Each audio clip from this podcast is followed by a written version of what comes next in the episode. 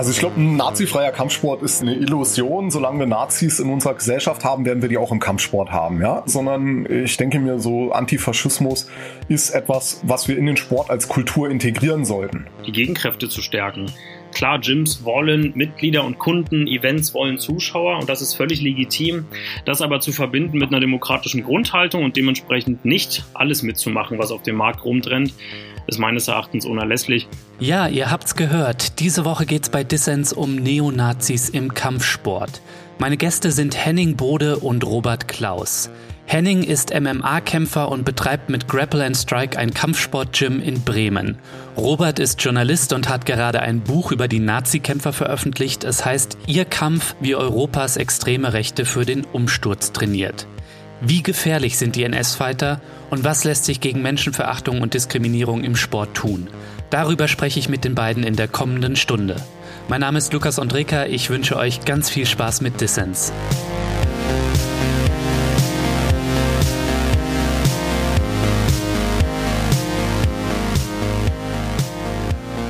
Ja, Robert und Henning, schön, dass ihr beim Distance Podcast dabei seid. Moin. Danke für die Einladung, ja. Ja, wir wollen heute über Kampfsport und Nazis sprechen. Vielleicht können wir mit einer kleinen und lästigen Vorstellungsrunde beginnen. Wer seid ihr eigentlich und was ist eure Verbindung zum Kampfsport beziehungsweise zum Thema Nazis und Kampfsport? Und vielleicht fangen wir einfach mit dir an, Robert, weil du hast gerade ein Buch herausgegeben. Es heißt Ihr Kampf, wie Europas extreme Rechte für den Umsturz trainiert. Also fangen wir mit dir mal an, Robert. Stell dich kurz vor und was ist dein Berührungspunkt zum Thema? Ich kann es gleich vorweg sagen, ich komme selber gar nicht aus dem Kampfsport, sondern ich komme vor allem aus dem Fußball und habe mich da seit vielen Jahren mit ähm, ja, Vielfalt, Antidiskriminierung, aber auch rechter Gewalt und Hooliganismus beschäftigt. Und im Rahmen dessen fiel immer wieder auf, dass wir bei, gerade beim Thema Hooligans über Fußball reden müssen, aber insbesondere auch über Kampfsport reden müssen. Wir werden ja heute noch viel darüber sprechen, dass die Szene da massiv investiert hat, eigene Gyms aufgemacht hat, ähm, viel trainiert, ihre Gewalt professionalisiert. Und das ist im Grunde auch mein Weg zum Thema. Das bedeutet, ich selber habe genau zwei Kampfsporttrainings in meinem Leben mitgemacht und äh, dort eigentlich keine Biografie. Ich habe auch bisher nur ein Kampfsporttraining mitgemacht und bin dann direkt wieder ausgestiegen. Ich habe Kraft Maga gemacht und es war mir irgendwie zu heftig. So, aber ich muss auch sagen, ich habe einen Knieschaden. So, also was hast du trainiert mal? Ehrlich gesagt weiß ich das gar nicht mehr, aber die Geschichte dahinter ist, ich habe ja meine Jugend in Ostberlin und Ostbrandenburg verbracht in den 90er Jahren. Das heißt, ich habe biografisch einfach viel Erfahrung mit rechter Gewalt mhm. und bin zweimal zu eher linksalternativen Trainings gegangen. Allerdings war mir der Testosterongehalt auch dort zu hoch. Also auch dort wurde beim Warmmachen von Warmduschern geredet, die jetzt mehr Liegestütze machen sollten weißt du, das soll keine Pauschalurteile über jegliche Trainings aussprechen, aber auch die beiden Trainings waren einfach nicht meins und dann bin ich beim Fußball geblieben. Ja, Henning, mit dir haben wir jetzt natürlich äh, jemanden da, der einen ganz anderen Zugang zum Kampfsport hat, nämlich einen direkten. Du bist Kampfsportler.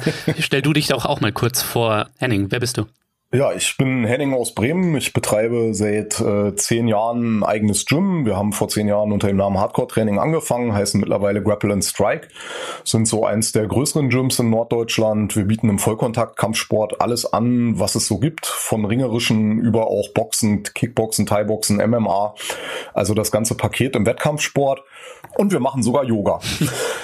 Und ja, normalerweise mache ich montags alleine mehr Einheiten als ihr zusammen in eurem Leben. Aber leider hat Corona uns dann deutlich einen Strich durch die Rechnung gemacht. Das heißt, im Moment trainiere ich auch sehr wenig oder wenn alleine. Ja. Ja, meine Berührung zu Nazis im Kampfsport ist da auch die, dass ich, na klar, das Buch von Robert Klaus, na klar, mit großem Interesse, sofort als es erschienen ist, zwei Tage später habe ich es mir schon besorgt, mhm. Auch gleich durchgelesen habe. Ähm, ich finde es auch interessant, war eine andere Perspektive auf den Sport und Nazis, als ich sie aus meinem persönlichen Leben habe. Und das ist na klar ein anderes. Also ich trainiere nicht mit Nazis, äh, bei mir im Gym gibt es keine Nazis und ich will da auch keine. Ja, deswegen habe ich dich natürlich auch eingeladen, Henning. Dein Gym hat natürlich einen sehr aufklärerischen politischen Anspruch. Spruch, da wollen wir nachher auch noch drüber sprechen. Aber hast du schon mal mit Nazis zu tun gehabt und äh, schon mal mit Nazis geprügelt oder?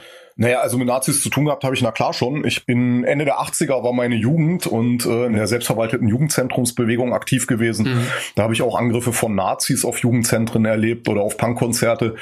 Klar habe ich sowas schon erlebt. Ich habe auch schon Nazis bei Kampfsport-Events gesehen oder so. Ich habe ja, ja lange für Wheel of MMA als Moderator gearbeitet, habe dadurch na klar auch in dem Thema auch im Profisport damit zu tun gehabt. Mhm. Also ne, Nazis gibt es in Deutschland, gibt es in Europa und äh, man hat mit ihnen zu tun, auch im Sport. Robert, Hol uns doch mal für den Anfang kurz ab. Nazis und Kampfsport, das ist eine unheilige Allianz. Da wurde auch schon drüber berichtet in der Vergangenheit.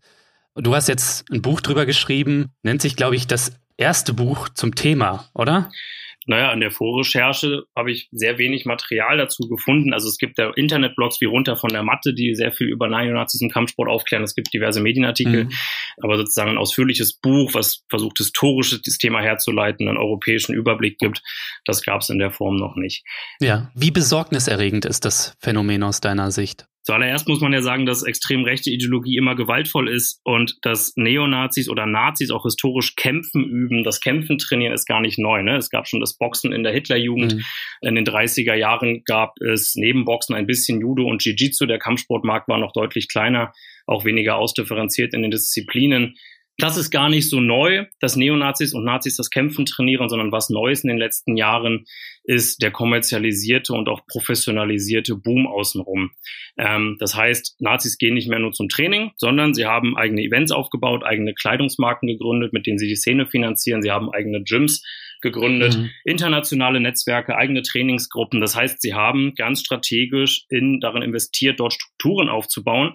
Und um die Gefahr kurz auf einen Punkt zu bringen, die Grenzen zum Rechtsterrorismus sind dort fließend. Ne, man muss vorab eines sagen, ich habe es vorhin schon angedeutet, natürlich geht es an der Stelle in keinster Weise um irgendwie Pauschalurteile gegen Kampfsport. Menschen finden dort sehr viele tolle Sachen. Menschen, die ich interviewt habe, erzählen mir immer wieder, ähm, sie lernen sehr viel über, über ihre Körper, über Bewegungsabläufe, über Stärken, Schwächen, über Respekt vor, vor auch anderen Körpern, wie die funktionieren, wie man miteinander auch in Bewegung kommt. Und das ist gut. Mhm. Also das ist die eine Seite. Die andere Seite wird aber leider immer bleiben, die Gewaltkompetenz, wir könnten auch weniger wissenschaftlich sagen, die Kampffähigkeiten, die im Kampfsport vermittelt sind, vermittelbar sind, werden meines Erachtens leider immer interessant bleiben für diverse kriminelle und menschenfeindliche Gruppen.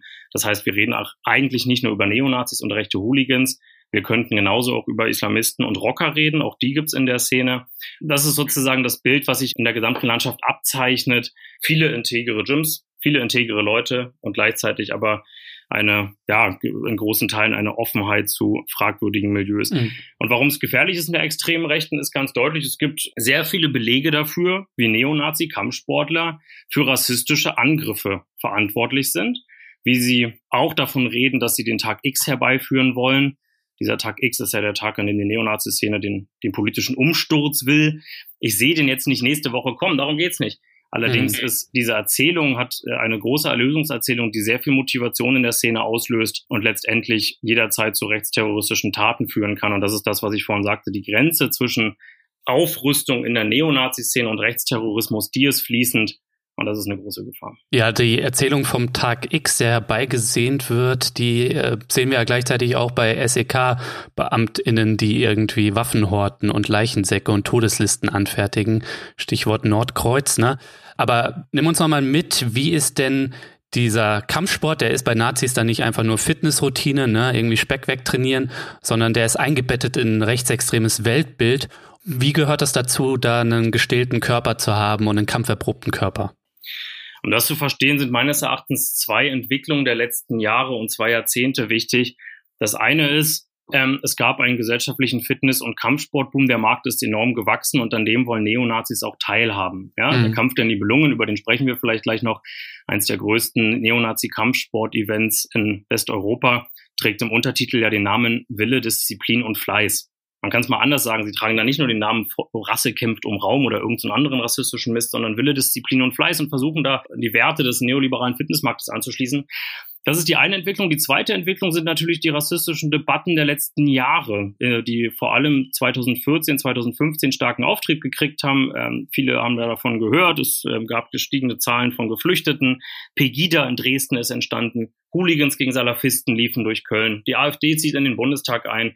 Und insgesamt beschwört die gesamte extreme Rechte das Bedrohungsszenario, dass es eine sogenannte Umvolkung gäbe, also dass eine mhm. weiße christliche äh, Bevölkerung in Europa ausgetauscht werden solle gegen vor allem muslimische Migranten. Und in dieser Debatte reden Neonazis andauernd, wirklich andauernd davon, dass man sich nationalistisch wehrhaft machen müsse.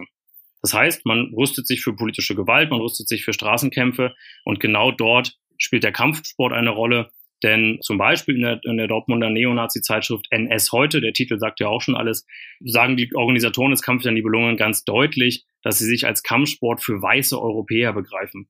Also aus dem eigenen gewalttätigen Rassismus und auch dem gewalttätigen Männlichkeitsideal, was damit einhergeht, wird überhaupt kein Hehl gemacht. Lässt sich denn irgendwie sagen, wie groß das Problem ist vom NS-Kampfsport? Also ich meine, ich kenne, man kennt ja diese Zahlen vom Verfassungsschutz, dass es irgendwie Zehntausende gewaltbereite Rechtsextreme gibt.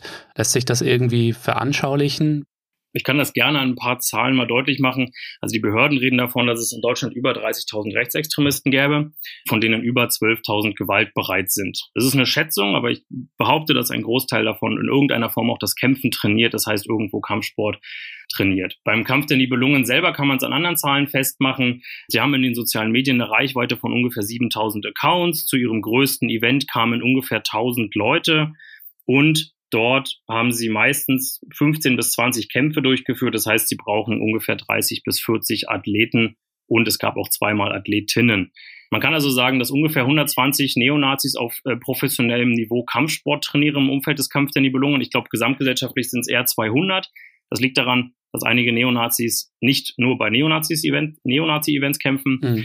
Aber wie gesagt, es geht nicht nur um diese 100 oder 200, sondern sie sind ja die Spitze des Eisberges. Henning wird das auch aus dem demokratischen Kampfsportbereich erkennen. Nicht alle, die trainieren, treten letztendlich auf professionellen Events an, sondern das ist eher eine kleine Prozentzahl. Insofern verstecken sich hinter diesen 100, 200 meines Erachtens mehrere tausend allein in Deutschland. Mhm. Ja, ich, ich möchte aber was gerne anmerken. Ich gerne. halte da so ein paar Kategorien für schwierig. Also zum Beispiel, wenn der Verfassungsschutz zwischen Rechtsextremisten, ähm, wir reden jetzt einfach mal über Nazis oder Faschisten, und die dann nach Gewalttätigen sortiert. Ja, das halte ich für super schwierig, weil wo zieht man eigentlich diese Grenze? Da gibt es eigentlich einen pazifistischen Faschisten. Das halte ich für ein Gerücht. Ja, das nächste ist ähm, diese Professionalität, den Begriff, den muss man genau fassen. Ja, Profi ist für mich jemand, der vom Kämpfen leben kann. Das ist super schwierig, weil man muss sich überlegen, Kämpfer haben eine sehr kurze Aktivarzeit. Ja, das heißt, ich muss in sehr kurzer Zeit so viel Geld verdienen wie andere mit ihrem Job auch wir müssen ganz klar sein, das ist ein Leistungssport, da geht man nicht unbedingt gesund wieder raus. Heißt, ich muss relativ viel Geld auch haben, um mir das leisten zu können, jeden Tag trainieren zu gehen, professionelle Möglichkeiten, nichts anderes zu machen, als zu trainieren, zu meinen Kämpfen reisen. Ich glaube, da kommt man nicht auf so eine hohe Zahl professioneller Kämpfer, die äh, so einen Nazi-Hintergrund haben. Ich glaube, das ist die absolute Ausnahme. Heißt, so eine Veranstaltung mag zwar professionalisiert wirken, die Leute dort werden aber kein großes Honorar kriegen, von dem sie leben können. Mhm. Und deswegen würde ich das im Amateursport verorten. Das ist so, wie wenn Leute boxen gehen. Ja, nur die wenigsten sind Profis und können wirklich davon leben. Die meisten, die da hingehen, machen ein paar Kämpfe und gut mhm. ist. Ja, und das mag auch mit Scheinwerfern im Ring sein und mit Publikum und auch Publikum bedeutet nicht, dass es Leute sind, die selber trainieren. Ich habe selber äh, Kämpfe in der Mercedes-Benz Arena in Berlin äh, moderiert, da waren tausende Leute da. Ähm, wenn man die sich alleine die meisten anguckt, dann weiß man, dass sie nicht trainieren, alleine vom körperlichen Zustand. Ich halte das für schwierig mit diesen Kategorien und äh, ich finde, die müssen auch am Anfang von so einer Diskussion mal hinterfragt werden, weil die zeichnen dann doch ein Bild, was schwierig ist. Ich glaube, das ist zu ungenau. Henning, kann ich dir gleich mal antworten? Klar. Erstens, die, die Zählungen des, der Behörden sozusagen, klar, die finde ich auch schwierig. Die kann man hinterfragen. Die Grenze, die dort gezogen wird, würde ich auch nicht so ziehen. Ähm, gleichzeitig sind es natürlich erstmal offizielle Zahlen, äh, die sozusagen im Diskurs da sind die ne, andere Zahlen sozusagen gibt's leider in der Form nicht. Dem Thema Professionalisierung stimme ich dir sogar zu. Also sozusagen, ich habe auch nicht behauptet, dass das alles hochprofessionalisierte Kämpfer sind, sondern ich glaube vor allem, dass wir uns dem Begriff gut nähern, wenn wir Professionalisierung als qualitativen Prozess verstehen. Das heißt, die Qualität von Kämpfen hat sich gesteigert. Die hat sich dadurch gesteigert, dass der Markt gewachsen ist, dass die Kampfsporttechniken sozusagen ja, sich gesteigert haben, dass der Markt internationalisiert ist. Das heißt, man ist nicht nur auf Deutschland beschränkt. Und er hat sich auch dadurch gesteigert, dass die Security-Firmen mittlerweile eine große Rolle spielen. Ne? Also wenn, mir geht's ja sozusagen nicht nur um den Kampfsport im Käfig oder im Ring, sondern die Frage, was tun all diese Menschen eigentlich mit ihren Kampffähigkeiten? Und wenn wir über Finanzen und Berufe reden, dann müssen wir auch über Security Business reden. Und da haben wir im Grunde eine ähnliche Lage. Natürlich sind dort nicht alle rechts, aber es gibt eine große rechtsoffene Flanke und es gibt Regionen in Deutschland, wo es schwierig ist, einen Security-Dienst oder einen Sicherheitsdienst zu finden, der keine Neonazis angestellt hat. Ich weiß nicht, wie das im Raum Bremen ist. In der Region Cottbus ist das sicherlich so. Mhm. Insofern bitte Professionalisierung nicht nur runterbrechen auf, es gibt Kampfsportler, die das als Beruf machen, sondern vor allem als Prozess verstehen, der A nicht abgeschlossen ist und B sozusagen, wie gesagt, gerade durch Kleidungslabels, durch Nahrungsergänzungsmittelversende und auch durch den Security-Bereich als Jobbörse untermauert wird. Mhm.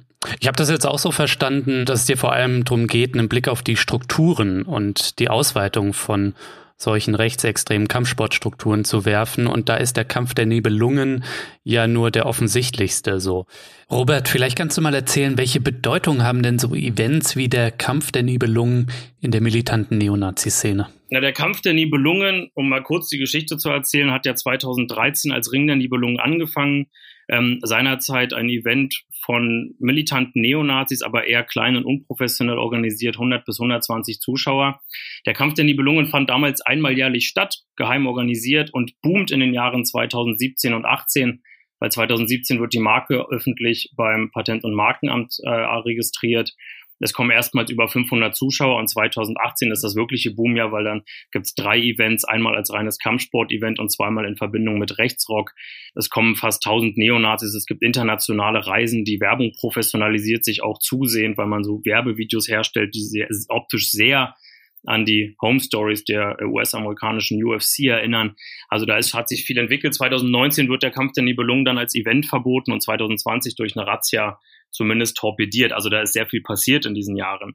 Die Bedeutung des Kampfes der Nibelungen ist demzufolge aber sehr groß, denn erstens finanziert sich die Szene ja über solche Events. Also ähm, einer der Hauptorganisatoren, Alexander Deptolle aus der Dortmunder Neonazi-Szene, organisiert ja den Kampf der Nibelungen und über die Einnahmen wurden teilweise auch politische ja, Aktivitäten finanziert. Mhm. Zweiter Aspekt ist die Rekrutierung. Also es gibt viele Beispiele von rechtsoffenen Hooligans, die über diesen, über dieses Kampfsportangebot tiefer in die Szene reingerutscht sind. Natürlich waren die auch vorher rechtsoffen. Das heißt, es war nicht nur, sind dadurch nicht in die Szene reingekommen, aber tiefer reingerutscht.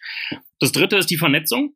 Die muss man auch sehr ernst nehmen, weil wir mittlerweile von einem Euro europaweiten Netzwerk reden, was bis in Blood and Honor, also rechtsterroristische Kreise in, in Osteuropa und Zentraleuropa reicht. Blood and Honor als Neonazi-Musik- und Terrorismusstruktur ist ja in Deutschland verboten. Das sind drei der Hauptfunktionen für den Kampf der Nibelungen und natürlich hat so ein Event, was so viel Aufmerksamkeit auch in den sozialen Medien auf sich zieht, eine gewisse Flaggschiff-Funktion. Das ist das eine.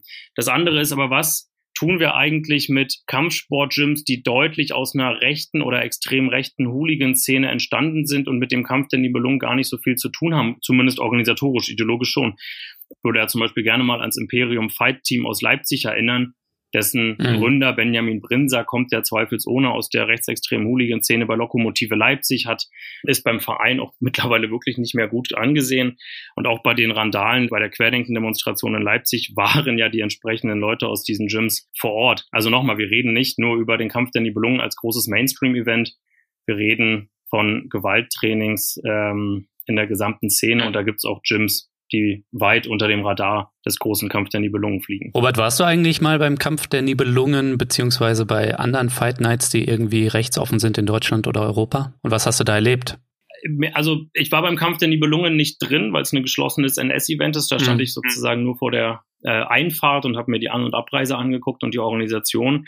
Rechtsoffene Fight Nights habe ich mir sehr viele angeguckt. Ich war zum Beispiel ja bei der Imperium Fighting Championship in Leipzig. Ich war beim Berliner ähm, Event Sprawl and Brawl. Beide führen mittlerweile nichts mehr durch. Wo klar war, dass ein Teil der Kämpfer aus der extrem rechten Hooligan-Szene kommt. Man kann das mal festmachen. Beim Sprawl and Brawl in Berlin hat mal Martin Krause gekämpft. Der hat ähm, ein rechtsextremes Tattoo auf dem Schlüsselbein.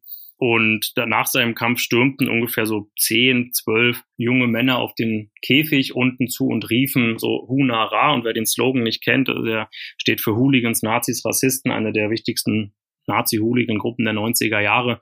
Bei der Imperium Fighting Championship wiederum, da waren so 1500 Menschen. Also wir reden da auch nicht von kleinen Events. Ich würde schätzen, grob die Hälfte kam dort aus der sächsischen Neonazi- und Hooligan-Szene. Also man sah sozusagen, wie so ein Event zu einem sozial sehr wichtigen Anlaufpunkt wird. Mhm. Henning, mich hätte jetzt interessiert, weil Robert ähm, rechte Gyms angesprochen hat, die sich in der Vergangenheit in der Jüngeren gegründet haben. Wie hast du das denn erlebt als Gymbetreiber? Ja, das ist, äh, na klar, eine Sache, muss man ganz klar sagen. Ich, ich sehe da auch so zwei Bereiche. Das eine ist, na klar, dieser Bereich des Sports, sag ich mal, der, der subkulturell ist. Ähm, das heißt, da sind äh, Nazis, die für Nazis Kampfsportveranstaltungen machen, mhm. ähm, wo na klar auch ein sehr geschlossener Kreis nur hinkommt. Ne? Das ist na klar nicht irgendwie öffentlich plakatiert oder wird auch von Run Fighting übertragen oder so. Ne? Und dann gibt's na klar den Bereich, in dem ich aktiv bin. Das ist na klar der Bereich des, sag ich mal, breiten Sports im Amateursport oder im Profisport und da kann man nur sagen, also ne, bei Wheel of MMA, wo ich gearbeitet habe, da sind solche Teams wie Imperium aus, aus Leipzig, die sind da ausgeschlossen. Die dürfen da keine Kämpfer stellen. Mhm.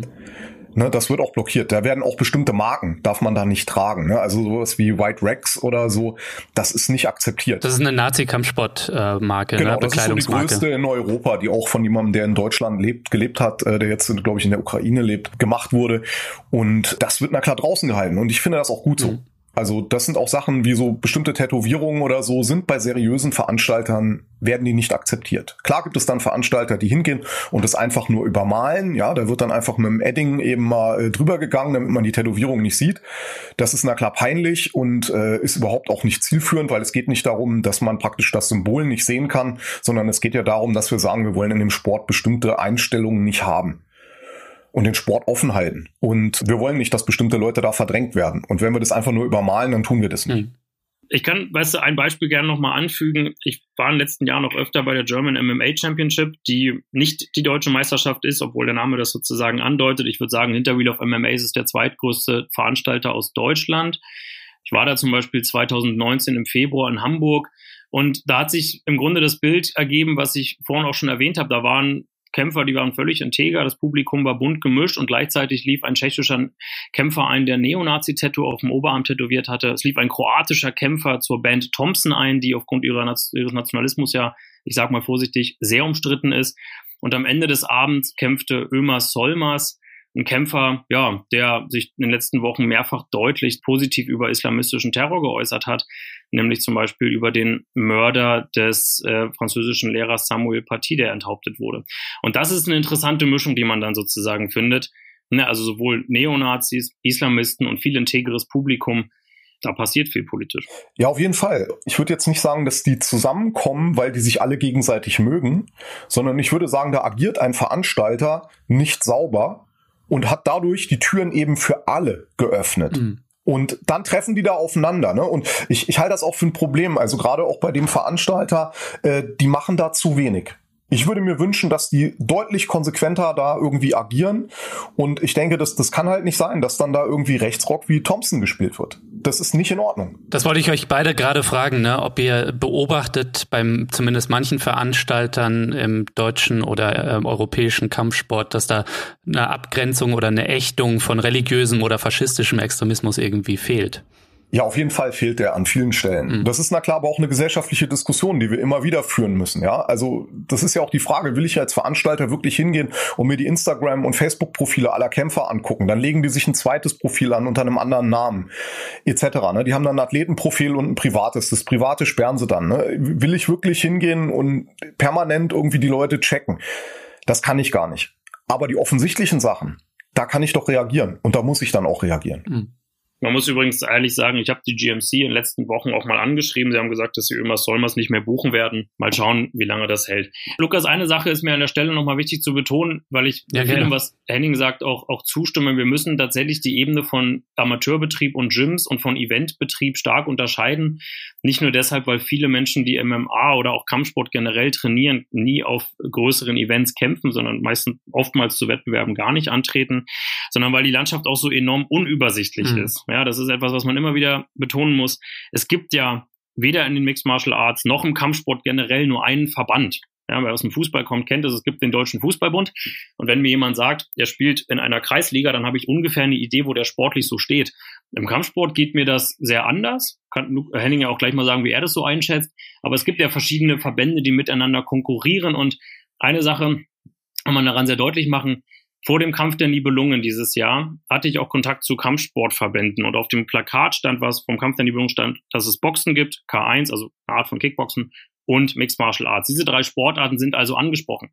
Zwei MMA-Verbände und ein Kickbox-Verband haben sich daraufhin kurz vor dem Kampf der Nibelungen mit einem Statement an die Öffentlichkeit gewandt und sich distanziert und gesagt, dass Leute, die dort kämpfen, in ihren Verbänden nichts zu suchen haben. Das ist ja schon mal eine öffentliche Positionierung. Mhm. Der Verband, der es nicht getan hat, war der Deutsche Amateurboxverband. Die haben das Thema offensichtlich nicht gesehen, nicht für wichtig erachtet. Das heißt, an der Stelle, weißt du, es ist ein sehr unübersichtlicher Markt. Wir würden falsch liegen, wenn wir sagen würden, der, die traditionellen Kampfsportverbände, die in Vereinen organisiert sind, sind irgendwie der rein gute Teil und dieser freie Markt mit diesen vielen Verbänden wie beim MMA ist der böse Teil. So funktioniert es nicht. Sondern ich würde sagen, wir brauchen eine gesamtgesellschaftliche, gesamtpolitische Diskussion in den verschiedensten Verbänden und Gyms der, der Kampfsportlandschaft und da müssen wir sehr differenziert vorgehen. Henning, teilst du, was ich da sage oder nicht? Jein.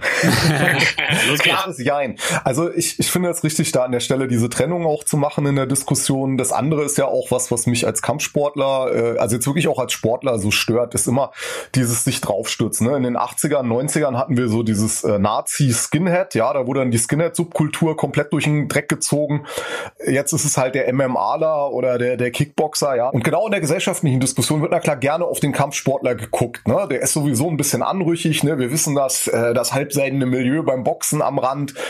Der, die AIBA steht groß in der Kritik. Ne? Einflussnahme von auch äh, organisierter Kriminalität wird da in Zeitungen äh, behauptet und auch in Fernsehberichten. Ne? Es gibt da Korruptionsprobleme wie bei allen olympischen Sportarten und im Boxen halt besonders deutlich. Boxen ist ein super sexistischer Sport. Es ist der letzte olympische Sport, in dem Frauen antreten durfte. Nein, ich rede nicht von den 50er Jahren, ich rede von den 2000ern. Mhm. So, wir haben gesellschaftliche Diskussionen. Und das ist jetzt so ein bisschen unterm Brennglas. Und da besteht na klar auch die Gefahr hin, dass man sagt, ja, alles Nazis, Hooligans, Rocker, MMA. Und da MMA halt ein relativ junger Sport ist, ist die Gefahr relativ groß. Weil da sind Vorurteile nämlich auch ganz gut, weil mit Vorurteilen findet man sich ja zurecht, wenn man sich noch keine Meinung gebildet hat. Und an dem Punkt sind wir in dem Sport leider gerade so ein bisschen. Und deswegen bin ich auch immer so sauer auf Veranstalter, die da sich zum Beispiel auch nicht klar verhalten oder auch Trainer und Trainerinnen, die das nicht machen. Weil ich finde, wir müssen das ganz dringend tun, weil wir sehen ja auch, unser Ruf im Sport als Sportler, Sportlerin, der leidet. Und der leidet nicht ohne Grund. Auch ein kleines Ja gleich ja, rein. Haut euch um die Ohren. das ist ja eine schöne Diskussion, das ist ja richtig. Also das MMA, alles Hooligans, Nazis, Rocker sind natürlich völliger Unsinn. Wie gesagt, ich kenne sehr viele Leute, die dort sehr viel Leidenschaft reinlegen und völlig integere Leute sind. Und aber einer Sache gehe ich mit, nämlich es zu drehen und zu sagen, jede Sportart, die sich wirklich konsequent und glaubwürdig gegen politische Probleme distanziert und Präventionsmaßnahmen entwickelt, kann natürlich auch an gesellschaftlichem Ansehen dort sammeln. Ne? Also insofern liegt da auch eine, eine Chance drin. Die eine Sache, wo ich aber nicht ganz mitgehe, ist, ist, dass MMA nur in so einer Schmuddelecke steht. Denn man kann sich ja mal angucken, welche Sportarten finden denn zum Beispiel regelmäßig Raum in der Bildzeitung. Man kann über die Bildzeitung streiten, aber sie ist immer noch ein deutsches Leitmedium. Und das sind Fußball, Formel 1 und MMA. Weil MMA, also sozusagen die Bildzeitung hat eine Kooperation mit der KSW aus Polen und mit Wheel of MMA, also bewirbt und streamt deren Events regelmäßig. Ich bin nicht ganz sicher, ob wir wirklich von einer Schmuddelecke reden, in der MMA steht, wenn das größte und wichtigste deutsche ähm, publizistische Leitmedium den Sport so groß unterstützt. Ich glaube, das wäre auch zu pauschal zu sagen, dass alle nur immer MMA abdissen und dass es nur Kritik am MMA gibt. Das glaube ich nicht. Und die Einschaltquoten, die die UFC hat, dieses Wachstum, was der Markt an den Tag legt, gibt das meines Erachtens so auch nicht her. Ja, und da würde ich halt eben auf die gesellschaftskulturelle Bedeutung wieder eingehen. Also erstmal die der Bildzeitung, ja, die haben erstmal ganz hart gegen MMA am Anfang gehetzt, ja, Blutboxen im Käfig waren da so die Schlagzeilen. Ich arbeite übrigens auch nicht mehr für We Love MMA, weil ich keine Lust habe, für die Bildzeitung zu arbeiten.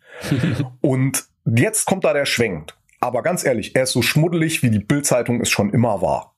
Ja, Sex and Violence. Und damit möchte ich nichts zu tun haben. Das ist auch nicht meine Art, wie ich den Sport sehe. Und auch bei der UFC stehe ich da arg gespalten politisch. Wir wissen alle, die UFC hat Neonazis oder Leute, die offen Rassismus gepredigt haben, immer rausgeschmissen. Das finde ich super gut. Und auf der anderen Seite ist es so, dass die UFC halt eben ne, mit Gladiatoren Werbung macht, mhm. dass sie hingeht in den Pausen für die Army Werbung macht, dass sie Events für die Armee macht. Und ich muss ganz ehrlich sagen, das ist was, was mich als Sportler stört. Weil ich habe nichts mit Armeen und Kriegen zu tun und will ich auch gar nicht. Ich mache Sport. Und das ist auch wieder die Frage der Gewalt vom Sport, die ja auch immer wieder auftaucht. Und es ist so, dass ich das komplett ablehne, weil Gewalt kennt Täter und Opfer. Gewalt ist immer etwas, was dem Opfer gegen seinen Willen zugefügt wird. Ja, wir schlagen, wir treten, wir hebeln, wir würgen, wir werfen. All das gehört unserem Sport dazu.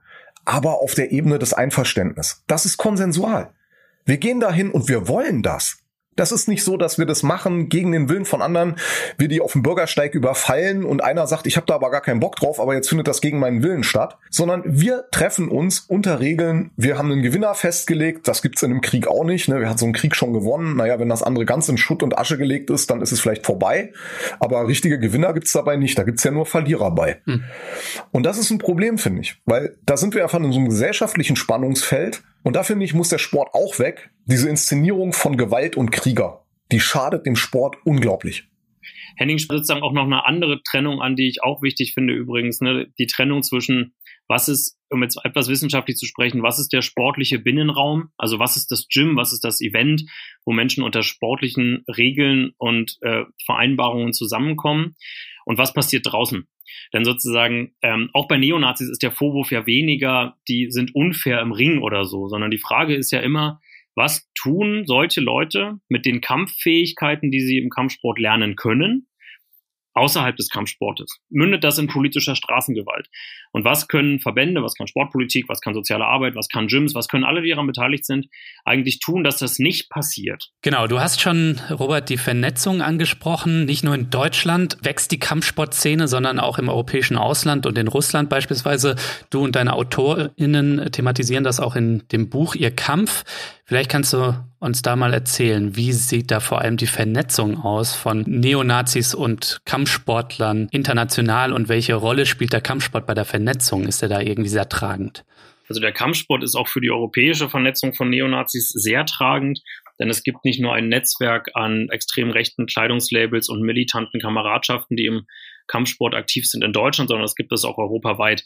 Man kann das mal an ein, zwei Beispielen festmachen. Es gibt zum Beispiel die Homepage 2YT4U. Wer sich wundert, was das für ein komischer Slogan ist, der kann es ja mal englisch aussprechen. Das heißt Too White for You, also eine klare rassistische Kampfansage. Mhm. Dort auf der Homepage versammeln sich allerlei äh, europäische Neonazi-Firmen, die Sportausrüstung verkaufen, und ja, europaweit organisiert sind. Und die wiederum sponsern auch ähnliche Events wie den Kampf der Nibelungen in vielen Ländern in Europa. Es gab ja zum Beispiel noch das Pro Patria Fest in Griechenland. Ähm, es gab ähnliche Turniere in Italien und auch in der Ukraine finden sie ähm, zumindest vor Corona regelmäßig statt. Wahrscheinlich wird nach Corona auch wieder der Fall sein. Mhm. Genau, viele dieser Stränge äh, laufen mittlerweile auch in der Ukraine zusammen. Das muss man auf der europäischen Ebene auch festhalten, weil sich in, insbesondere in Kiew eine Art der äh, Sanktionslosigkeit entwickelt hat in den letzten Jahren. Das heißt, Neonazi-Musikfestivals und Kampfsport-Events können dort in den größten Hallen der Stadt stattfinden. Also während der Kampf der Nibelungen in Deutschland, der durchaus mit staatlicher Repression zu tun hat, sind sie in der Ukraine vielleicht nicht gesellschaftlich höchst anerkannt, aber sie können ähm, im öffentlichen Raum ohne Repression stattfinden. Und genau diese Sanktionslosigkeit mhm. nutzt die Szene natürlich massiv aus. Das heißt, es gibt sehr viele Neonazis, sowohl Musiker als auch Kampfsportler, die in den letzten Jahren nach Kiew geflogen sind um da am Neonazi-Kulturbetrieb teilzunehmen. Robert, du hast auch davon gesprochen, dass die Kampfsportszene, die Neonazi-Kampfsportszene auch mit anderen Szenen zusammenhängt, wie zum Beispiel der Hooligan-Szene. Du kommst ja selbst auch eher aus dem Fußballbereich und dass es auch noch äh, wirtschaftlich in die Security-Branche hineinreicht. Vielleicht kannst du einmal schildern, inwiefern der NS-Kampfsport in Deutschland da auch noch mit anderen Szenen und Branchen vernetzt ist und äh, warum das von Bedeutung ist aus deiner Sicht. Auch hier ist es wieder wichtig, diese verschiedenen Ebenen zu unterscheiden, denn der Kampf der Nibelungen zum Beispiel, der ist nicht Mitglied in irgendeinem Verband. Der ist als Kampfsport-Event selbst relativ isoliert in der ganzen Kampfsportlandschaft. Wo die Leute aber nicht isoliert sind, sind die ganzen Umfelder der Szene und da kommen Hooliganismus kommt da rein, Rechtsrock kommt, spielt da eine Rolle, die Security-Branche spielt da eine Rolle. Mhm. Ich würde grob sagen, die Hooligan-Szene in Deutschland versteht sich nicht generell grundlegend und vollständig als rechts, allerdings ist die Hooligan-Szene ein zentraler Rekrutierungspool für den Kampfsport der militanten Nazi-Szene. Auch in den sozialen Medien hat sich der Kampf der Nibelungen ja vielfach an Hooligan-Seiten gewandt, hat sogar so leichte Medienkooperationen abgeschlossen und auch die Netzwerke reichen ja tief in die Hooligan-Szene. Beim Rechtsrock habe ich es gerade schon erwähnt, das ist eher Teil einer Eventkultur. Mhm. Ähm, wo Kampfsport und Rechtsrock Hand in Hand gehen. Es ist kein Zufall, dass viele der deutschen und auch internationalen Neonazi-Kampfsport-Labels ähm, sehr eng mit Neonazi-Musiklabels zusammenhängen, ähm, unter demselben Dach laufen oder den Vertrieb teilen. Also es gibt eine ganz enge Partnerschaft im Sinne eines neonationalsozialistischen Eventmanagements. Und Security-Szene ist meines Erachtens eine der wichtigen Jobbörsen der militanten Nazi-Szene. Mhm. Wir hatten es ja eingangs mit Henning schon diskutiert. Wenn ich über Professionalisierung rede, dann meine ich tatsächlich nicht, dass alle Neonazis, die Kampfsport betreiben, von diesen Kämpfen leben können, sondern es geht darum, dass sie ihre Kampf- und Gewalttechniken zur Grundlage einer Berufsbiografie machen und dementsprechend vielfach im Security-Business mhm. aktiv sind. Beispiele dafür gibt's sehr viele. Auch da kann man mal nach Sachsen gucken und die, sich die Geschichte der Vereinigten Türsteher Ostdeutschlands angucken, was im Grunde der Versuch war, aus dem militanten und rechtsextremen ähm, Spektrum ein Netzwerk von Security-Firmen zu gründen. Es wird niemand überraschen, dass ein Großteil dieser Leute ähm, entweder eigene Kampfsport-Gyms führt, geführt hat oder dort als Trainer gearbeitet hat.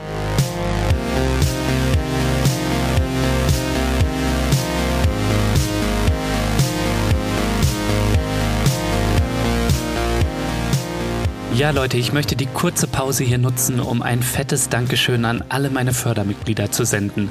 Ohne euch wäre Dissens nicht möglich und dafür einfach, ja, vielen, vielen Dank. Wenn dir Dissens gefällt und du noch nicht dabei bist, dann werde doch jetzt Fördermitglied. Mitmachen kannst du schon ab 2 Euro im Monat und du sorgst damit nicht nur dafür, dass ich das unabhängig machen kann und für alle da draußen. Nein, du hast auch Woche für Woche Chance auf coole Gewinne. Diese Woche verlose ich das Buch von Robert Klaus, Ihr Kampf, wie Europas extreme Rechte für den Umsturz trainiert. Weitere Infos gibt's natürlich in den Show Notes und auf dissenspodcast.de.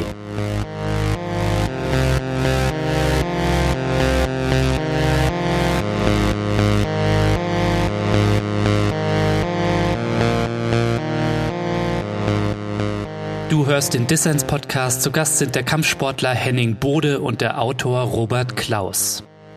Ja, danke euch beiden soweit. Wir wollen gleich über Präventionsmaßnahmen bezüglich Rechtsextremismus, Rassismus, Antisemitismus, Sexismus oder Gewaltaffinität sprechen.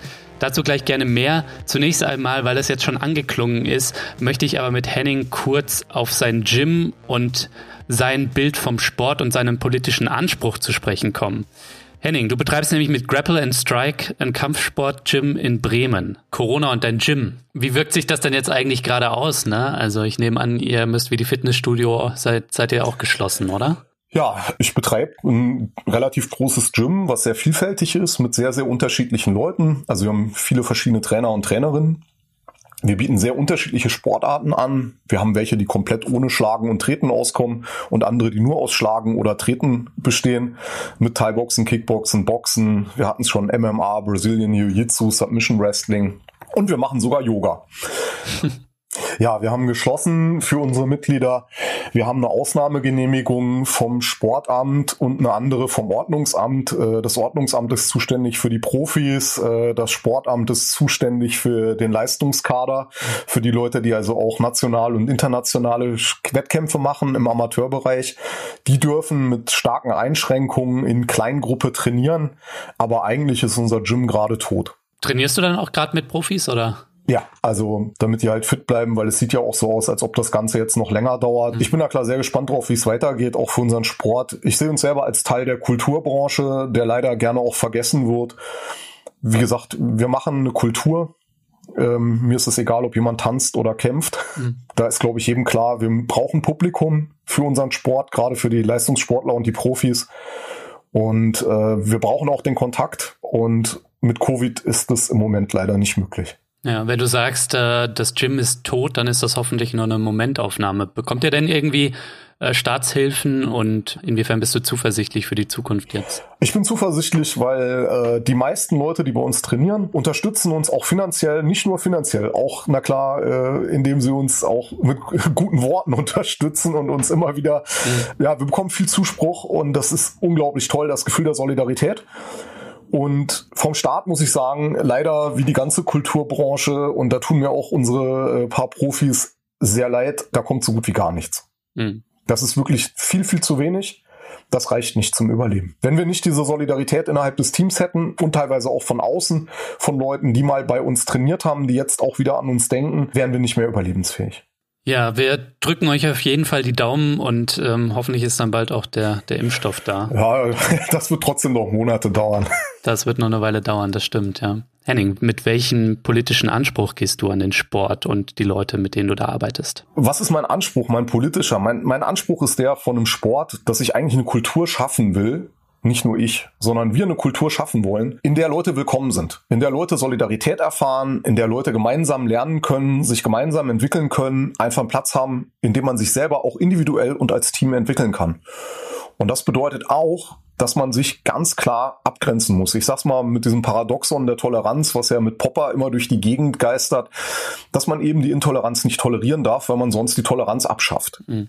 Und das ist na klar was, was wir auch machen. Wir sagen ganz klar, dass wir bestimmte Sachen nicht wollen.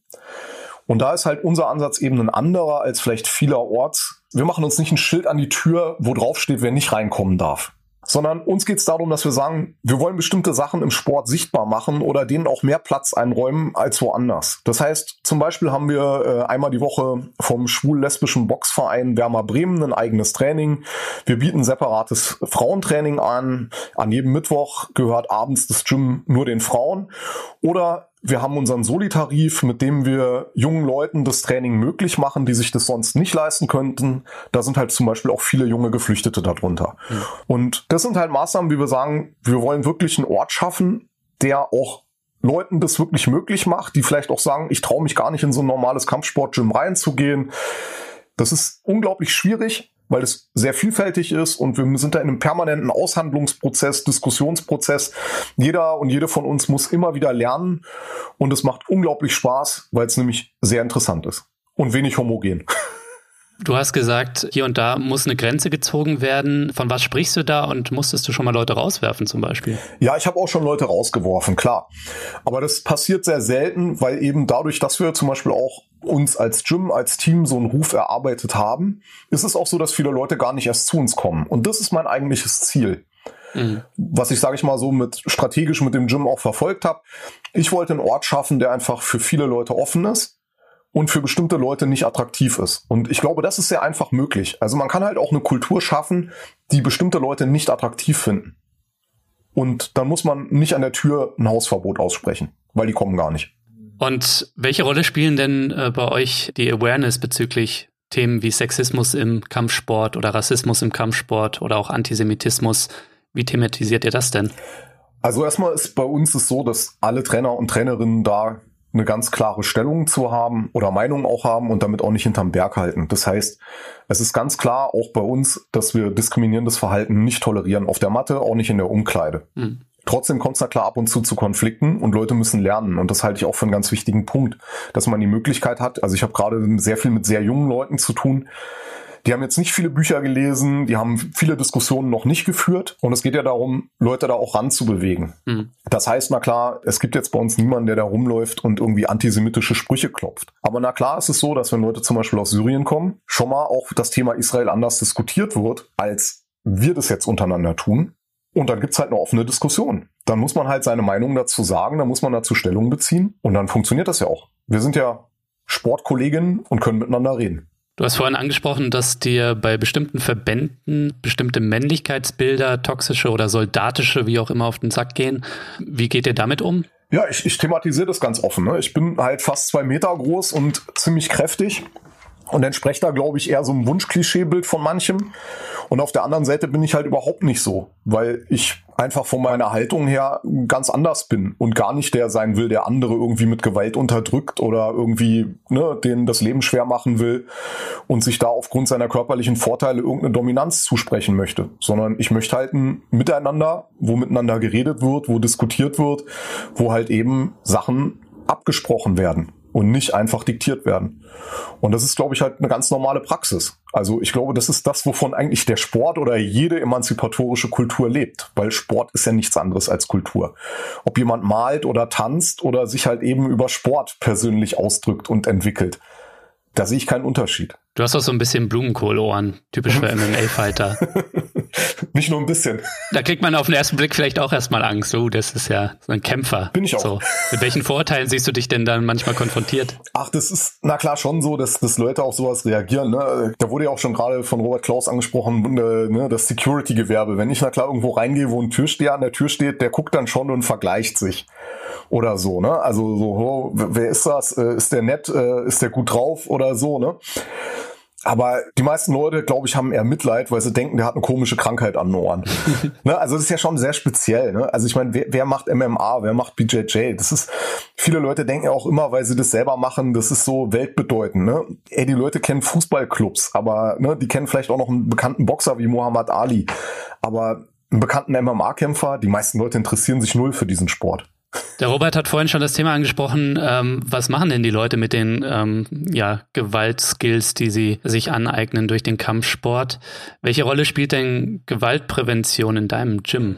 Ähm, die spielt in dem Sinne keine große Rolle, dass das so explizit ist. Ne? Guck mal, die Leute kommen bei mir zur Tür rein, die gehen in die Umkleide, die ziehen sich um, dann kommen die auf die Matte und da wird nicht geredet. Mhm. Ja, da sind dann die Trainer am Reden, da stellt man Fragen zu den Techniken oder sagt, kannst du mir das nochmal zeigen? Das heißt, das ist ja nicht im eigentlichen Sinne, dass dann ein Vortrag gehalten wird über Gewaltprävention oder so. Das würde auch, glaube ich, nicht funktionieren. Das, was wir ja praktisch machen, ist das Vorleben. Dass wir eben sagen, hey, das, was wir hier benutzen, das ist halt okay. Hier auf der Matte. Ja, das ist okay, wenn ich in den Boxring gehe. Da wird für die Zeit von Gong bis Gong sind da die Regeln, was normalerweise in der Gesellschaft als Körperverletzung geahndet würde, ist aufgehoben aber nur für diese Zeit und auch nur auf der Basis der Freiwilligkeit und dass ein Schiedsrichter dabei ist. Hm. Und das ist auch ganz wichtig, weil ich glaube, diese Räume und auch diese Selbsterfahrung, die braucht es für manche Menschen. Da gehöre ich auch zu. Und das ist ganz wichtig, weil das macht uns ja auch was möglich, was auszuleben. Ich glaube, alle Formen des Sportes sind Kämpfe. Es gibt zwar Kämpfe, die nicht gegen einen anderen Menschen geführt werden, wie meinetwegen bei einem Marathonlauf, aber jeder Athlet in diesen Sportarten kämpft. Und diese Selbsterfahrung des Kampfes, die ist na klar in einem Kampfsport viel direkter, als wenn ich das mit einem Ball und einem Tor oder äh, einem Basketballkorb mache. Ja, aber letztendlich ist immer eine Auseinandersetzung mit sich selber der Kampf. Und das ist deswegen auch eine große Selbsterfahrung, die, glaube ich, auch viele Menschen nicht vermissen möchten. Hm. Und diese Selbsterfahrung, die kann ein verschiedenes lernen. Man kann die Überlegenheit lernen, um andere Leute zu unterdrücken und fertig zu machen. Oder man kann auch lernen, ein vernünftiger Mensch zu werden und eben zu sagen, sowas kann man im Sport machen, aber nicht auf dem Bürgersteig. Kannst du denn vielleicht mal davon einem konkreten Beispiel erzählen? Ich meine, du hast jetzt schon geschildert, äh, mit welchem politischen Anspruch dein Gym ans Werk geht und äh, deine TrainerInnen. Äh, dementsprechend kommen manche Leute schon gar nicht. Aber hast du vielleicht auch mal quasi so eine Erfahrung gemacht, wo jemand gekommen ist und seine Meinung oder seine Art geändert hat durch eure Arbeit? Oder? Ja, also das haben, haben wir da klar permanent. Ne? Also auch ich habe mich durch die ganzen, also zig Jahrzehnte Kampfsport und Auseinandersetzungen auch im Sport verändert. Und es geht, glaube ich, jeder Person, die sich daran beteiligt, so dass man sich verändert. Ja, das sind ja auch Anpassungseffekte an, an dein eigenes Team, an andere Leute und äh, je größer und vielfältiger das wird, desto mehr Erfahrung du damit machst. Mhm desto mehr verändert dich das auch. Ich habe auch Jungs bei mir gehabt, die na klar eher äh, am Bremer Bahnhofsvorplatz rumgehangen haben und auch Scheiße gebaut haben und die dann angefangen haben bei uns zu trainieren, die ihre ersten Kämpfe gemacht haben, die dann in der Sporthalle Leute kennengelernt haben, die ihnen geholfen haben, die Sprache besser zu lernen, ihren Schulabschluss zu machen und die ihnen auch einen Praktikumsplatz oder sogar eine Lehrstelle besorgt haben, wo es dann eine ganze Entwicklung gab, die weg war eben von so einem Weg, den dann andere gegangen sind. Aber es gibt auch viele junge Leute, die dann auch wieder dahin zurückfallen, die sagen, ich will dann doch nicht so viel trainieren und es funktioniert nicht. Ne? Also ich, ich weigere mich immer daran zu sehen, dass es so einen Patentweg gibt, weil ja, es handelt sich um Menschen. Das ist unglaublich vielschichtig, was da passiert. Und es hängt von so vielen Faktoren ab. Und ich glaube zum Beispiel nicht, dass Sport so den Lösungsschlüssel hat, der dann einfach immer funktioniert. Aber ich höre schon raus, wenn Prävention, dann eher durch den Sport, als dass du dir jetzt den Robert einlädst in dein Gym, ähm, dass er da einen Vortrag über sein Buch hält. Wobei das in Corona-Zeiten natürlich auch nochmal schwierig wäre. Also wir haben in unserem Gym eine große Buchecke mit auch zwei Sofas und fünf Sesseln. Ja. Und Roberts Buch liegt oben auf dem Regal drauf und es wird auch von Leuten genommen und gelesen und ich halte sowas auch für super wichtig. Also da möchte ich auch mal an der Stelle Danke sagen, weil es ist auch eine Arbeit, die ich jetzt persönlich nicht mache. Aber diese Recherche, die da reingesteckt wird und das darüber zu informieren. Da wäre es mir dann auch lieb, wenn tatsächlich zumindest unter den Trainern, sagen wir mal, nicht zu ehrgeizig, jeder zweite Trainer oder Trainerin dieses Buch gelesen hätte, weil dann wüssten wir wenigstens, worum es geht. Robert, inwiefern sind denn so Zugänge zum Kampfsport, wie sie Henning betreibt in seinem Grapple and Strike Gym, beziehungsweise auch Zugänge zum Kampfsport jetzt aus der linken Szene zum Beispiel, Inwiefern hältst du das für interessant und wünschenswert? Zuerst mal möchte ich gern sagen, dass ich glaube, dass ähm, alles, was Henning sagt, ähm, sehr wichtig ist, sehr interessant klingt, gute Ansätze vertritt auf jeden Fall und fast sein eigenes Licht ja noch unter den Scheffel stellt. Weil wenn du sagst, ihr macht gar keine Gewaltprävention in dem Sinne, dann würde ich sagen, dass ihr eine Buchecke habt, dass ihr eure Trainer auswählt, dass ihr ein Leitbild habt, wo ihr sagt, mit wem ihr, also, oder wo festgehalten ist, wie eure Stimmung sein soll. Das ist ja auch alles Gewaltprävention, ne? Also Gewaltprävention ist ja nicht nur dann, wenn man mit, mhm. wie du selber sagtest, gefährdeten Jugendlichen versucht, einen besseren Weg einzuschlagen, sondern das sind alles gewaltpräventive Maßnahmen. Ich habe vor allem aufgehorcht, als Henning erzählte, dass ihr was mit einem schwulen Sportverein bei euch zu tun habt, weil das zum Beispiel finde ich wichtige Zeichen. Ne? Also die Frage ist, wie kreiert man ja eine, eine, eine Atmosphäre, in der deutlich gemacht wird, welche Rolle spielt Vielfalt. Und dadurch macht man es ja auch Leuten, die zum Beispiel homophob sind, eher, eher ungünstig. Hm. Kampfsport in der Linken wiederum finde ich, also da sozusagen zeichnet sich auch ein ambivalentes Bild, ne? Denn einerseits sollen Leute natürlich Kampfsport machen, können dort genau dieselben Körpererfahrungen lernen. Ich habe in meinem Buch auf dem Kampfsport-Gym aus Halle interviewt, die auch ein sehr ausgefeiltes Awareness-Konzept hatten, also sozusagen eine Struktur für einen Umgang mit Vorfällen, mit Diskriminierung die Kampfsport betrieben haben, die keine Profis hatten und selber noch in so einem Diskussionsprozess sich befanden, wie passt es eigentlich zusammen, dass man einerseits Kampfsport betreibt und damit ja auch sozusagen in, in einem sportlichen Setting körperliche Dominanz ausübt und andererseits ja auch eine grundsätzliche Gewalt- und Machtkritik hat. Ich glaube, das ist so die Diskussion, die in der Linken auch immer noch geführt werden wird. Ähm, ob die zu einem Ende kommt, kann ich nicht beurteilen, aber ich glaube, das ist einer der grundlegenden Widersprüche, in der sich dann eine Linke im Kampfsport befindet, weil es in der Linken ja auch ein kritisches Verhältnis zum Thema Gewalt gibt. Mhm. Das ist ja in der Neonazi-Szene anders. Die sind ja zu einer, ähm, zu einer kritischen Diskussion über Gewalt und Machtverhältnisse gar nicht fähig, weil sie Gewalt einfach nur abjubeln. Ich kann da auch nur dran anschließen. Ich halte es auch für wichtig, also zum Beispiel so Awareness-Konzept oder so. Ich habe da immer so ein bisschen Problem drin, äh, weil ich denke, das ist so der, der Versuch, komplett Fehler oder Probleme zu vermeiden. Und eins habe ich jetzt in den letzten Jahrzehnten gelernt, und das ist, es passieren unglaublich viele blöde Sachen. Ja, also es werden Leute verhalten sich auf eine Art und Weise, die gar nicht nett ist. Da kommen Sprüche, die sind total blöd. Aber das Wichtige ist, dass es eben auch damit umgegangen wird, dass man sich eben verhält. Und das ist sehr unterschiedlich oft. Ja, also ich habe mal mit einem äh, Trainer aus Rom, der mit ganz vielen Migranten äh, Rugby spielt, All Reds heißt das Team, der hat gesagt, so einer der rassistischsten Orte in Rom wäre ihre Umkleide. Mhm. Und das ist dann na klar, wenn das bei einer Verleihung von einem Antirassismuspreis passiert, äh, dass er dann so eine Aussage tätigt, da habe ich als Trainer genau gewusst, was der meint. Weil das geht halt eben nicht darum, dass wir das alles raushalten können, sondern eigentlich müssen wir es uns reinziehen und uns dazu verhalten. Und das ist, glaube ich, eins der, der allerwichtigsten Sachen, dass man dann halt auch sagt, so, ey, jetzt müssen wir reden. Jetzt muss was passieren. Und das, was du gesagt hast mit der Homophobie, das ist genau das, worauf ich raus will. Ich möchte eigentlich Leuten zeigen, ey, ihr habt hier einen Platz, ihr könnt diesen Platz auch nutzen, ihr könnt den auch gestalten, so wie ihr ihn haben wollt. Und andere Leute sehen das und sagen, da gehe ich auf keinen Fall hin, weil ich will ja nicht mit Schwulen oder Lesben trainieren. Und das gibt's im Kampfsport viel. Mhm. Lukas, darf ich noch eine Anmerkung machen? Natürlich, ich freue mich, ich freue mich drüber. Die Frage von Prävention sollten wir meines Erachtens auch nicht nur an der Hauspolitik von einzelnen Gyms abarbeiten, sondern die große Frage stellt sich ja immer als Kulturwandel und politische Strukturen. Ne? Mhm. Henning hat ja schon gesagt, einerseits gibt es eine lange Debatte darum, wer sich im Kampfsport wofür aufrüsten kann. Da kann man in die 60er Jahre schauen. Damals wurde sozusagen der, der Judo-Sport bei Raudis diskutiert. Und dann kam in den 90er, 80ern die Debatte um Skinheads auf. Einerseits gibt es diese lange Geschichte der Debatte und gleichzeitig gibt es auf sportpolitischer Seite meines Erachtens kaum Ansätze dazu. Also die Tatsache, dass sich Neonazis im Kampfsport aufrüsten und das auch nicht erst seit kurzem, war noch nie Thema in einem Landtag, in einem Gremium, noch nie Thema im Sportausschuss des Bundestages. Und es gibt, soweit ich es kenne, auch keine großen Ansätze von Zertifizierungen und Regularien. Über die kann man natürlich auch streiten. Ich sage nicht, dass das das Allheilmittel ist.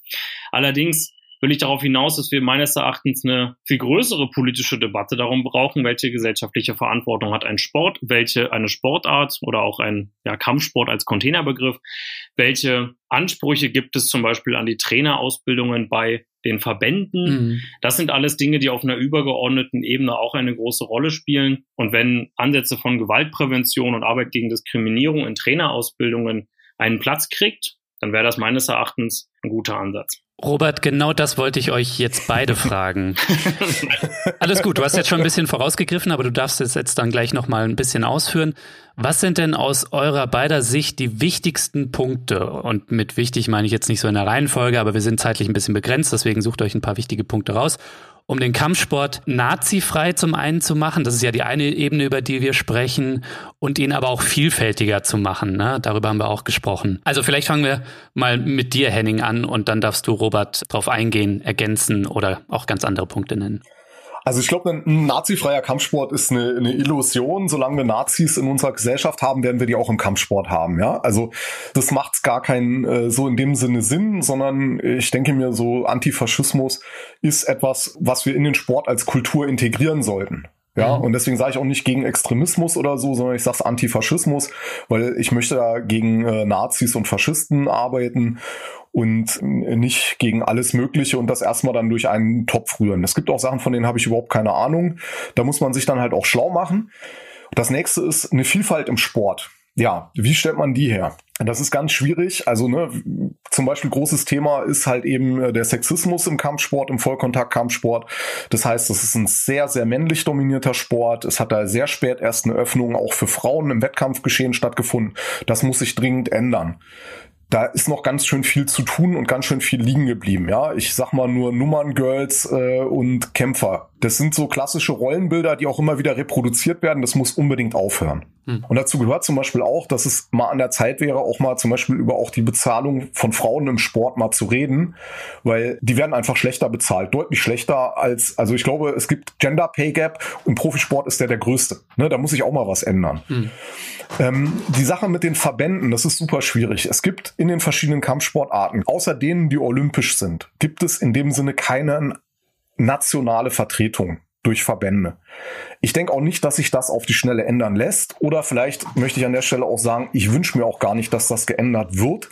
Aus dem Grund, da ich selber so ein bisschen aus der Punk-Szene komme und DIY, Do-it-yourself-Prinzip ganz gut finde, finde ich es eigentlich ganz gut, wenn Leute sich selber organisieren.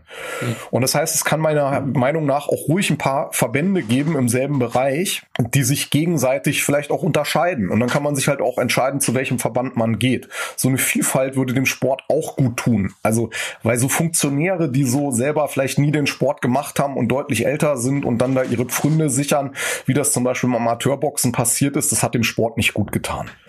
Aber diese Verbände sollten auf jeden Fall offener diskutieren, miteinander diskutieren. Die Leute, die im Sport aktiv sind, sollten sich an der Basis mehr vernetzen. Ich würde mich sehr darüber freuen, äh, wenn es eine bessere Vernetzung unter den Gyms gäbe. Vielleicht auch eine, die sich nicht nach den Sportarten sortiert, sondern vielleicht einfach auch Kampfsport übergreifend sich organisiert. Das würde ich wichtig finden. Das wäre für mich eine gute Sache. Wie das konkret gemacht werden kann, weiß ich auch nicht. Das sind Fragen für die Zukunft, an denen du wirst arbeiten können. Ähm, Robert, auch an dich die Frage, mit Blick jetzt auch auf das, was Henning erzählt hat.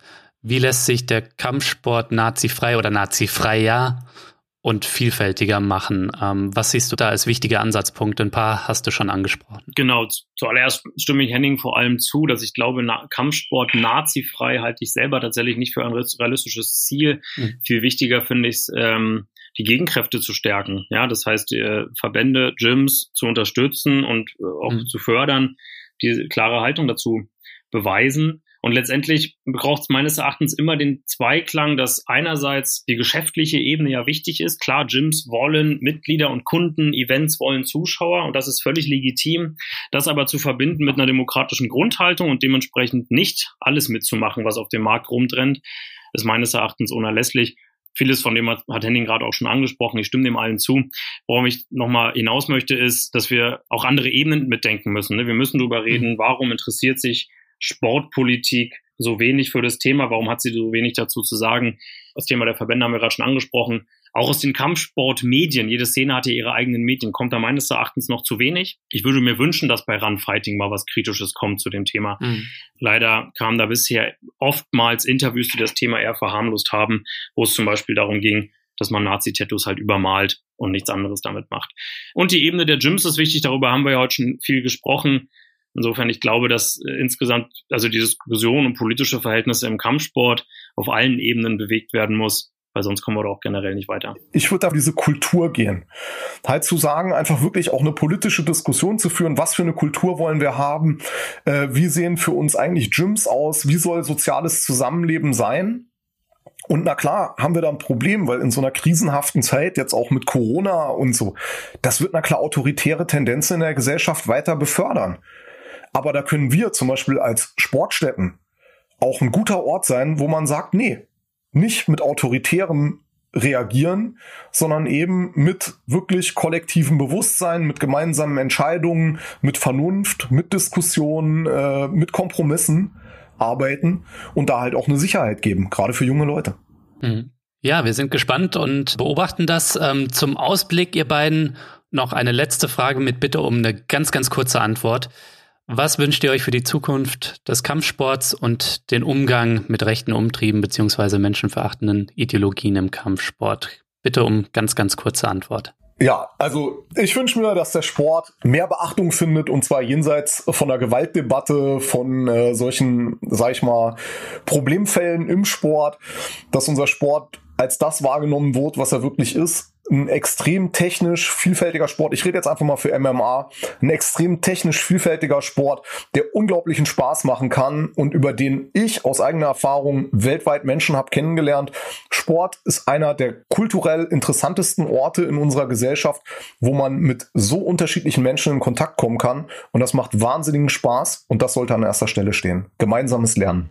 Robert, dein Wunsch. Da kann ich mich anschließen. Ich hoffe auch, dass Kampfsport generell als auch MMA selber wirtschaftlich weiter wächst, gesellschaftliches Ansehen wächst, sportlich sich weiterentwickelt und dabei immer mitträgt, dass die Themen Gewalt und Diskriminierungsprävention auch für den Sport grundlegend sind. Super, danke euch beiden vielmals fürs Gespräch. Dankeschön. Vielen Dank.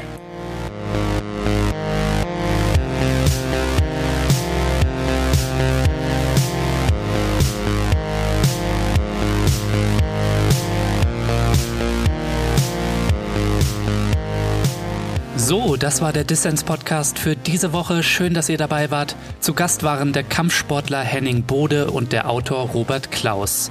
Wenn euch Dissens gefällt und ihr noch mehr kluge Leute hören wollt, dann unterstützt doch jetzt diesen Podcast. Euer Support sorgt dafür, dass ich unabhängig und für alle da draußen senden kann. Außerdem haben alle Fördermitglieder und die, die es bis zur nächsten Folge werden, die Chance, das Buch von Robert Klaus zu gewinnen. Ihr Kampf, wie Europas extreme Rechte für den Umsturz trainiert. Weitere Infos gibt's in den Show Notes und auf dissenspodcast.de. Das war's dann auch von mir für diese Woche. Vergesst nicht, Dissens zu abonnieren, wenn ihr das noch nicht gemacht habt. Und erzählt natürlich eurer Familie und allen euren Freunden von diesem Podcast, damit wir noch mehr Leute erreichen. Ja, ich wünsche euch schöne Feiertage, bleibt gesund, lasst euch von Corona nicht unterkriegen und wir hören uns wie gehabt nächste Woche.